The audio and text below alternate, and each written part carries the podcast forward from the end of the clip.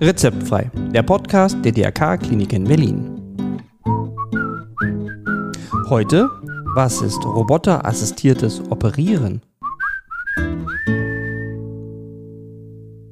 Hallo, da sind wir wieder mit einer neuen Folge von Rezeptfrei, Ihrem Podcast rund um Krankenhaus und Gesundheit.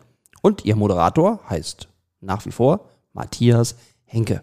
Und wir starten mit einer neuen Reihe. Hightech-Medizin, die moderne Medizin. Genau, wie sieht denn so eine moderne Diagnostik aus? Oder eine Hightech-Operation?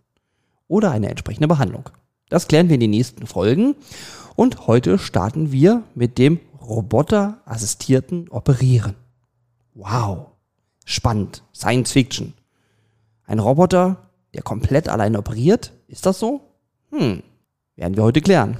Und dafür habe ich den Experten, er ist unser neuer Chefarzt der Klinik für allgemein, viszeral und minimalinvasive Chirurgie am Standort der DRK Klinik in Berlin Westend, Herr Professor Gero Puhl. Und der steht mir heute Rede und Antwort und klärt alle Fragen, denn er ist da der ausgewiesene Fachmann. Also, keine Zeit verlieren, es geht los. Ja, schön, dass Sie sich die Zeit für uns genommen haben und herzlich willkommen bei Rezeptfrei, Herr Professor Pohl. Ja, vielen Dank für die Einladung. Ja, ähm, ja, Sie sind ja unser neuer Chefarzt der allgemeinen viszeral- und minimalinvasiven Chirurgie und darüber hinaus ja auch noch der Fachmann für roboterassistiertes Operieren. Jawohl. Da wollen wir heute auch mal drüber reden. Das machen wir sehr gerne. Okay. Was, was kann ich dann, also was verstehe ich unter roboterassistiertes Operieren? Ja, das ist ähm, eine sehr gute Starterfrage, weil der Begriff Roboter an sich schon sehr irreführend ist. Wenn wir an einen Roboter denken, denken wir klassischerweise an ein vollautomatisches System, was zu eigener Handlung letztendlich fähig ist. Das ist bei den OP-Robotern nicht der Fall. Wir reden von sogenannten Master-Slave-Systemen. Mhm. Das heißt, der Master ist der Chirurg, der Slave, das heißt tatsächlich ja übersetzt Sklave, mhm. ist der Roboter. Das heißt, die Bewegungen des Roboters werden von den Händen des Chirurgen im Grunde genommen nur übertragen. Mhm. Ja, das heißt, operieren tut tatsächlich der Chirurg und der Roboter, der sogenannte Roboter, ist eigentlich nur ein ferngesteuertes Assistenzsystem. Okay. Das beruhigt mich ja schon mal ein bisschen als wenn da so ein ganz Roboter alles alleine macht. Ja, das ist, soweit sind wir noch nicht. Das kommt sicherlich auch irgendwann, aber wie ja. gesagt, wir reden im Moment nur von robotisch assistierten Systemen, die ein bisschen präziser arbeiten können, weil sie natürlich irgendwie durch die Fixierung der Instrumente an den Roboterarmen eine ganz andere Möglichkeit des präzisen Arbeitens auch haben. Mhm. Was, was kann man denn damit operieren? Also, also die Robotik in der, in der Geschichte, sage ich mal, der Einführung der Robotik hat man zunächst angefangen ähm, die Vorsteherdrüse, also die Prostata, ähm, robotisch zu operieren. In mhm. der Urologie gab es lange Zeit deswegen auch die größte Erfahrung. Mittlerweile liegt ähm, sehr, sehr viel Erfahrung in der Bauchchirurgie vor. Mhm. Die Robotik hat den extremen Vorteil, dass sie Instrumente haben, die nicht wie bei der klassischen minimalinvasiven Operation sehr starr und sehr steif sind, sondern die Instrumente bewegen sich im Grunde genommen genauso wie eine menschliche Hand. Mhm. Dabei bleibt aber das Verfahren ein minimalinvasives Verfahren. Das heißt, Sie haben praktisch die Möglichkeiten, sich sehr gut bewegen zu können im Körper, mhm. ohne dass sie allerdings dafür große Schnitte brauchen. Also es ist ein minimalinvasives Verfahren ah. und durch dieses hohe Bewegungsausmaß der Instrumente und die Freiheitsgrade der Instrumente entsprechend den Freiheitsgraden der menschlichen Hand ermöglicht es insbesondere in besonders kleinen Räumen sehr gut zu operieren. Mhm. Ähm, man kann grundsätzlich jede Operation auch robotisch assistiert durchführen. Man sollte allerdings die Robotik vor allem dann durchführen, wenn alternativ letztendlich zum Beispiel nur eine offene Operation angewendet werden könnte oder wo man letztendlich mit der klassischen starren minimalinvasiven Chirurgie letztendlich durchaus an seine Limitationen kommt. Also ich sage mal ein Beispiel. Mhm, ja. Für mich eigentlich die beste Operation für den Roboter ist die Speiseröhrenentfernung wo man mhm. sowohl im Bauch als auch im Brustkorb operieren muss. Insbesondere der Brustkorb mit den Rippen schränkt die Bewegungsmöglichkeiten erheblich ein und da haben sie tatsächlich ein echtes Plus bei der Anwendung des Roboters. Jede andere Operation, wo man in wirklich sehr engen Räumen unterwegs ist, eignet sich gleichermaßen. Also zum Beispiel die Resektion am Dickdarm und hier insbesondere im kleinen Becken die Resektion am Mastdarm. Grundsätzlich, wie gesagt, eignet sich aber jede Operation für den Roboter, weil man natürlich auch in großzügige Räume sozusagen wirklich sehr gut hineinkommt. Ah ja. Okay, also Bauchchirurgie bietet sich da natürlich dann ganz gut an, ne? Also auch Gallen-OPs ja. zum Beispiel? Ja, also der, ähm, das robotisch assistieren, assistierte Operieren ist ein bisschen teurer als das Standard laparoskopische, also das Standard minimalinvasive Operieren. Ah, okay. Und ähm, insgesamt muss man ja ein bisschen auf die Wirtschaftlichkeit der angewendeten Methode sozusagen ja. gucken. Und eine einfache Gallenblasenentfernung kann man natürlich am Roboter machen, aber es bringt dort praktisch keinen wirklichen Mehrwert. Und da muss man sich natürlich immer die Frage stellen, wenn man den Mehrwert nicht generieren kann, muss man dann tatsächlich irgendwie das teuerste Verfahren auswählen. Da wäre ich so ein bisschen skeptisch. Ja. Wie gesagt, bei Speiseröhreneingriffen ist das komplett anders. Mhm. Dort sieht man letztendlich einen sehr hohen Mehrwert für die Patienten, nämlich eine deutliche Reduktion der Komplikationsraten. Ähm, meistens geht das einher mit einer deutlichen Reduktion der Krankenhausverweilzeit. Das heißt, dort haben Sie tatsächlich für die Patienten einen echten Mehrwert, dem sie große Schnitte ersparen und der sich deswegen viel, viel schneller von der Operation erholen kann. Mhm. Ähm, also man muss da letztendlich natürlich auch eine gewisse Patientenselektion betreiben, was ist da auch wirklich sinnvoll und wer profitiert am meisten letztendlich auch von der Inanspruchnahme einer so aufwendigen Methode. Mhm. Ja, das ist nachvollziehbar. Ja, hört sich ja spannend an. Gehen wir doch mal da so ganz konkret dran. Wie sieht denn das so im OP-Saal aus? Sitzen Sie da jetzt an einem Joystick oder einer Maus oder ja, versuchen Sie uns mal zu, mit zu, zu so einer OP zu nehmen. Es gibt praktisch drei Teile des Operationsroboters. Mhm. Das eine ist der Teil, die sogenannte Konsole. Das ist der Arbeitsplatz des Chirurgen. Mhm. Die Konsole steht tatsächlich nicht unmittelbar am Patienten, sondern in der Nähe des Patienten. Also der Chirurg ist praktisch nicht mehr über den Patienten rübergebeugt, sondern er sitzt an seinem Konsolenarbeitsplatz und die Konsole ist mit dem eigentlichen Patientencard, so heißt das, also dieser eigentliche Roboter mit den vier Armen dran, verbunden. Und dieser Roboter, der wird also steril mehr oder weniger abgedeckt. An diesen Roboter, an diese Roboterarme, wenn der eingerichtet ist, werden dann die Instrumente angeschlossen. Ähm, die Instrumente, wie gesagt, die über so kleine Hülsen ähm, äh, eben in die Bauchdecke eingeführt werden können. Mhm. Das ist der Bereich sozusagen, der weiterhin steril sein muss. Mhm. Ähm, da sitzt auch ein Arzt noch mit am Tisch, der erstens die ordentliche Funktion sozusagen dieser Roboterarme überwacht, zweitens aber auch über eine eigene Hülse in den Bauchraum so kleinere kleinere Assistenztätigkeit sozusagen machen kann, wie absaugen mhm. oder mit einer Fasszange ein Stück Darm zur Seite halten oder sonst irgendetwas. Ah. Und dann gibt es praktisch einen dritten Teil, das ist die eigentliche Steuerungselektronik, die steht auch sehr abseits, also nicht patientenseitig. Mhm. Ähm, da laufen aber die ganzen Kabel sozusagen hin, also das sind die Prozessoren, die die Bewegung ähm, des Chirurgen sozusagen irgendwie dann berechnen und an die Roboterarme sozusagen weitergeben. Mhm. Insgesamt ähm, sind es also, wie gesagt, diese drei Elemente. Mhm. Ähm, der sterile Teil, der wird ganz normal von einem Tischassistenten betreut, von OP-Schwestern betreut. Der Konsolenchirurg ist am Anfang, wenn der Roboter angeschlossen wird, auch am Patientenbett. Wenn der, wenn der Roboter dann allerdings wirklich komplett installiert ist, mhm.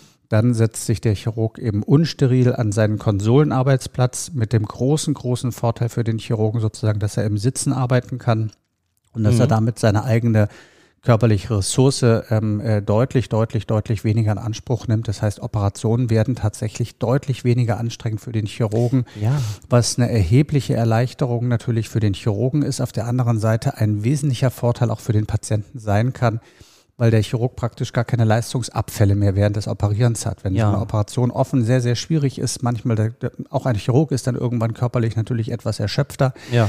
Und das kann letztendlich sich auch negativ auf die Konzentration auswirken. Das entfällt bei der Robotik ähm, komplett, ähm, so mhm. dass also auch eine Speiseröhrenresektion, ähm, die mal fünf oder sechs Stunden dauern kann, zu keiner schwierigen Operation mehr wird, sozusagen, was die körperliche ja. Anstrengung angeht. Ja, das ist ja gut. Ja, stimmt. Nach fünf, sechs Stunden ist man natürlich irgendwie auch ja, platt, wenn man denn die ganze Zeit da steht. Ne? Das so ist ja auch das bestimmt ja. anstrengend. Sehr anstrengend. Ja. Genau. An der Konsole, aber ähm, damit ich das nochmal besser mir vorstellen kann, ja, also Sie haben sicherlich einen Bildschirm und, Genau. Und dann, wie, also haben Sie da irgendwie Sensoren oder tatsächlich einen Joystick oder wie Ja. kommen die Impulse an die Arme? Genau. Also man hat ähm, an dem Konsolenarbeitsplatz sowohl einen Arbeitsbereich für die Hände, einer, ich sage jetzt mal in einer Art Joystick, also beide Hände haben jeweils einen Joystick in der Hand Mhm. und jeder Joystick hängt an einem Instrument sozusagen. Das heißt, ähm, der linke Arm steuert ein linkes Instrument, der rechte Arm steuert ein rechtes Instrument. Mhm. Einen dritten Arm habe ich, mit dem ich arbeiten kann praktisch. Jetzt kommen wir zu den Füßen. Ich habe also auch Fußpedale an dem an der Konsole. Ähm, unter anderem führe ich mit den Füßen praktisch die Kamera selber. Das heißt, ich kann mir selber den Ausschnitt, den ich sehen möchte, sozusagen einstellen mit dem Fuß. Ich kann aber auch zwischen zwei Armen praktisch irgendwie das Kommando geben, welcher Arm hält und welcher Arm sozusagen bewegt werden kann. Das heißt, äh, in der Regel sozusagen kann man sich aussuchen, die rechte oder die linke Hand hat einen zusätzlichen Assistenzarm, den sie ins Spiel bringen kann und dann aber auch wieder einfrieren kann. Das ist also, wie gesagt, zum statischen Halten irgendwelcher Strukturen extrem hilfreich. Sehen tut man das in dem Sinne sozusagen nicht auf einem Bildschirm, sondern sie lehnen sich mit dem Kopf in die Konsole. Da ist so ein kleines, so eine kleine, so eine kleine Gummifederung. Und sie gucken in so eine Art Fernglas und haben praktisch in der Konsole ein dreidimensionales Bild. Das heißt, ähm, das ist der wesentliche Unterschied auch zu der normalen minimalinvasiven ähm, Chirurgie, dass sie sozusagen eben drei ähm, dimensional sehen können. Das heißt, sie haben eine vollkommen andere räumliche Vorstellung sozusagen von dem, was sie da vor sich haben. Mhm. Ah, das ist ja wirklich richtig Hightech, das ist ja. Das ist richtig Hightech. Ja. ja. Ähm, ich will ganz kurz zur Kamera noch was Ja, sagen. ja, unbedingt. Ähm, die, die Kamera wird, wie gesagt, von einem Roboterarm geführt und gesteuert wird die Kamera letztendlich vom Chirurgen. Mhm. Ähm, erstens hat der Chirurg sozusagen die Möglichkeit, sein Bild selber zu wählen. Bei der normalen minimalinvasiven Operation ist es immer ein Assistent, der die Kamera führt, dem man ständig sagen muss, schau mal ein bisschen mehr dahin, schau mal ein bisschen mehr dahin, ähm, äh, geh ein bisschen dichter ran oder geh ein bisschen weiter weg. Mhm. Das entfällt bei der Robotik komplett, weil man mit einem Fuß ähm, sehr unkompliziert die Kamera komplett selber steuern kann. Das heißt, man ist wesentlich schneller. Ja. Der zweite Aspekt ist, der Assistent oder jeder Mensch, das ist unabhängig davon, ob das jetzt ein Arzt ist oder nicht, jeder Mensch hat sozusagen so eine eigene, eigene kleine Beweg Beweglichkeit, einen kleinen Tremor, ein bisschen Zittern oder eben eine gewisse Unruhe sozusagen. Ähm, also es gelingt keinem Menschen sozusagen irgendwie so eine Kamera total still zu halten. Mhm. Dem Roboter gelingt das. Ja. Ah, das ist Ähm, das heißt, der ja. Roboter hat praktisch, ähm, es ermöglicht praktisch eine komplett artefaktfreie Darstellung sozusagen, dadurch, Ja. dass die Kamera einfach ganz fix im Raum steht. Ähm, dadurch, dass die ganz, ganz still gehalten wird, ähm, ermöglicht sie eine deutlich größere Vergrößerung als die normale minimalinvasive Chirurgie. Dort wird bei 2,5-fach vergrößert, bei der Robotik wird zehnfach vergrößert. Okay. Sie haben also ein zehnfach vergrößertes Bild, was dreidimensional ist und wo letztendlich irgendwie, das kann man sich jetzt an, an seinen Fingern herleiten. Ne? Natürlich sehen Sie alles viel, viel, viel besser, weil Sie die sind dichter dran, Sie haben eine größere Vergrößerung und Sie haben es dreidimensional. Mhm. Und das erklärt letztendlich das Mehr an Präzision sozusagen, was Sie mit dem Roboter auch anbieten können. Ja. Und wahrscheinlich kann so ein Roboter ja auch also präziser schneiden, ne, als ein Chirurg so. Also Ja, also am Ende, am Ende kommen wir sozusagen jetzt gleich wieder an den Anfang zurück. Es schneidet immer der Chirurg selber. Ach so, ne? das war der Chirurg. Aber der, aber der Roboter ähm, ist in der Lage, sozusagen viel, viel feinere Bewegungen auszuführen. Also man kann verschiedene digitale Übersetzungen sozusagen irgendwie einprogrammieren, Mhm. ähm, so dass sie praktisch nicht ihre, ihre größeren Bewegungen sozusagen müssen nicht eins zu eins auf den Roboterarm übertragen werden. Ne? Normalerweise wählt man also eine kleine Verzögerung, dass also die große Bewegung der Hand zu einer kleineren Bewegung ähm, des Roboterarms führt. Und das, das ähm, also äh, ist natürlich gewöhnungsbedürftig. Man muss ja diese Robotik, das Operieren am Roboter sozusagen auch nochmal neu lernen. Mhm. Wenn man das allerdings gut kann, dann können sie wirklich winzig kleine Bewegungen machen und sehr, sehr präzise sozusagen schneiden. Mhm. Ja, und es gibt mittlerweile wirklich genügend Evidenz, die ähm, sagt praktisch, dass im Hinblick zum Beispiel auf die Ausbeute von solchen Lymphknoten bei Krebsoperationen Mhm. mit dem Roboter wirklich deutlich auch höher ist, messbar höher ist als bei den anderen Operationsverfahren. Das ist ja praktisch irgendwie so ein bisschen auch die, die Herleitung sozusagen des Mehr an Präzision. Mhm. Okay. Gibt es denn Risiken mit so einem Roboter? Also außer Stromausfall? Stromausfall ist der Roboter ähm, total stör, äh, störungsfrei, weil, so. er, weil er praktisch dauerhaft sozusagen bleibt am Stromnetz, damit die Akkus, die eingebaut sind, sozusagen immer maximalen Füllstand haben. Ah. Ähm, und wenn der Strom ausfällt, dann merken Sie das als Chirurg gar nicht, weil dann schaltet das System sofort auf Akkubetrieb um und da haben Sie Ah. eine ganz, ganz lange Laufzeit, dass Sie in der Regel sozusagen Operationen wirklich ganz normal zu Ende führen können. Ja. Auf alle Fälle hätten Sie aber auch Zeit, sozusagen in dem Akkubetrieb zumindest die Robotik abzubauen. Ja. Ähm, wenn man das System sieht, stellt man sich das wahnsinnig kompliziert vor. Ähm, am Ende ähm, ist es, wie sich herausstellt, sozusagen auf keinen Fall mit einer mit einem Mehr an Gefährdung für Patienten sozusagen irgendwie einhergehend, eher sogar mit einem weniger für äh, Ah. einem weniger Risiko. Das heißt, sie haben durch das Mehr an Präzision sozusagen definitiv deutlich niedrigere Blutverluste. Auch dazu gibt es mittlerweile sehr, sehr viele Studien. Fehlfunktionen durch den Roboter habe ich persönlich noch nicht erlebt, sind auch kaum beschrieben. Und wenn Sie eine Fehlfunktion haben, dann kann man den Roboter relativ zügig abbauen und dann geht halt die Operation in entweder einer Standard minimalinvasiven Operation weiter oder in einer offenen Operation. Aber wie gesagt, ähm, das ist kein System sozusagen, was jetzt besonders auffällig geworden wäre für ein Mehr an Patientengefährdung, eher, wie gesagt, für ein weniger. Okay, das hört sich ja dann wirklich deutlich sicherer an. Ist, aus meiner Sicht ist es das auch. Ja. Wenn ich jetzt gerne von so einem Roboter operiert werden möchte, wie, wie komme ich dann am besten dahin? Also kann ich mich von einem Hausarzt überweisen lassen oder in, in, entscheidet das eigentlich der Chirurg? Also wie, wie ist da so der Ablauf? Wenn jetzt ein Patient vorstellig wird, würden wir immer gucken, ob der Patient sozusagen sich, ob seiner ganzen Erkrankung, der genauen Diagnose, der ganzen Nebenerkrankungen und so weiter für eine robotische Operation entscheidet. Also wir würden als die behandelnden Chirurgen schon gerne entscheiden, das ist ein guter Fall letztendlich für den Roboter, da gibt es auch den Mehrwert oder das ist eher ein Fall, wo man die Robotik gar nicht empfehlen kann. Ne?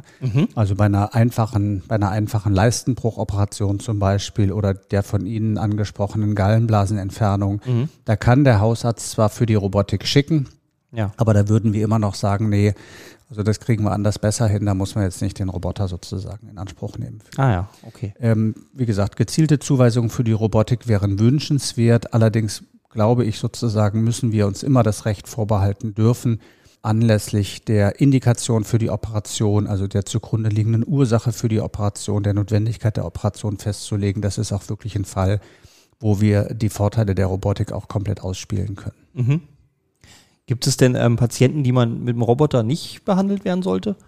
Also grundsätzlich kann man alles, was zum Operieren in die Kliniken kommt, ähm, zumindest irgendwie auf die Robotik allozieren, ob die dann immer so gut funktioniert. Ähm, da gibt es ein paar natürliche Einschränkungen, sage ich mal, die das Operieren an sich sozusagen betreffen. Patienten, die jetzt mehrfach am Bauch voroperiert worden wären, neigen letztendlich, so wie man ja an der, an der Oberfläche sozusagen der Haut Narben hat, ähm, hinterlassen auch Operationen im Bauch Narben und diese Narben können teilweise zu erheblichen Verwachsungen führen.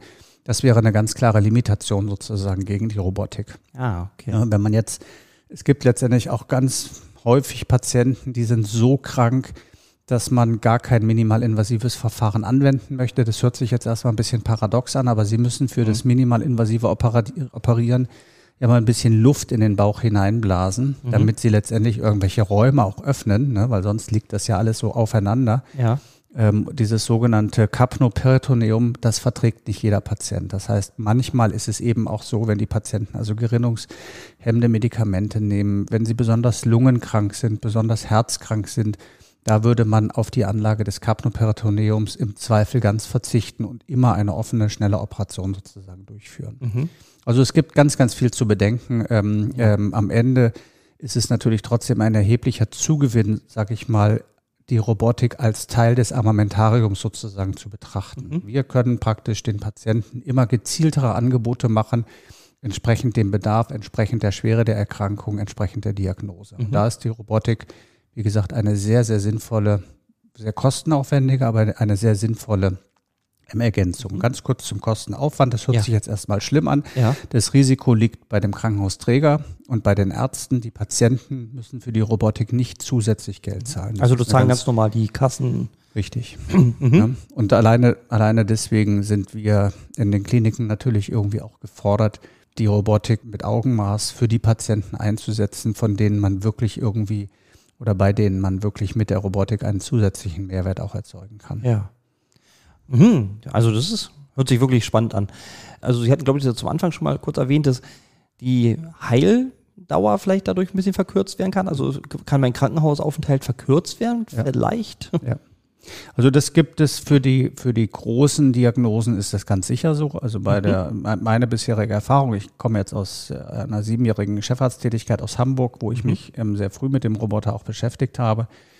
Wir können ähm, bei den Speiseröhreneingriffen die ähm, Liegezeit fast halbieren. Mhm, okay. Ähm, wir können vor allem aber auch die Komplikationsrate, also die, die insgesamte Komplikationsrate. Es gibt viele Möglichkeiten, sage ich mal, für Komplikationen. Ähm, das sind Lungenkomplikationen, das sind Komplikationen an den Nähten, die man verwendet und einige mehr. Ähm, diese Komplikationsrate können wir halbieren. Das ist letztendlich irgendwie auch durch Studenten mit einer Diplomarbeit so verschriftlicht worden. Also das sind auch reale Daten, denen das zugrunde liegt. Und ähm, äh, wenn wir jetzt zum Beispiel mal an die Operation im kleinen Becken denken, ähm, bei Mastdarmkrebs als einer möglichen Diagnose, die zu einer Operation im Becken führen kann, können wir durch das Mehr an Visualisierung, also durch das bessere Sehen, durch die größere Vergrößerung zum Beispiel auch sehr viel nervenschonender arbeiten, so dass also da auch nachweisbar sozusagen weniger Nervenfunktionsstörungen postoperativ auftreten.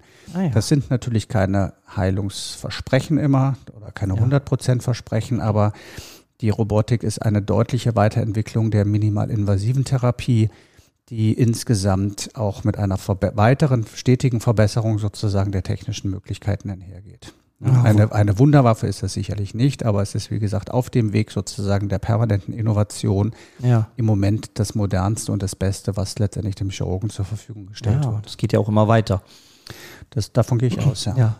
Ja, super. Also da habe ich mal eine Vorstellung, wie sowas aussieht und einen guten Einblick und unsere Hörer sicher auch. Ja, da danke ich Ihnen erstmal.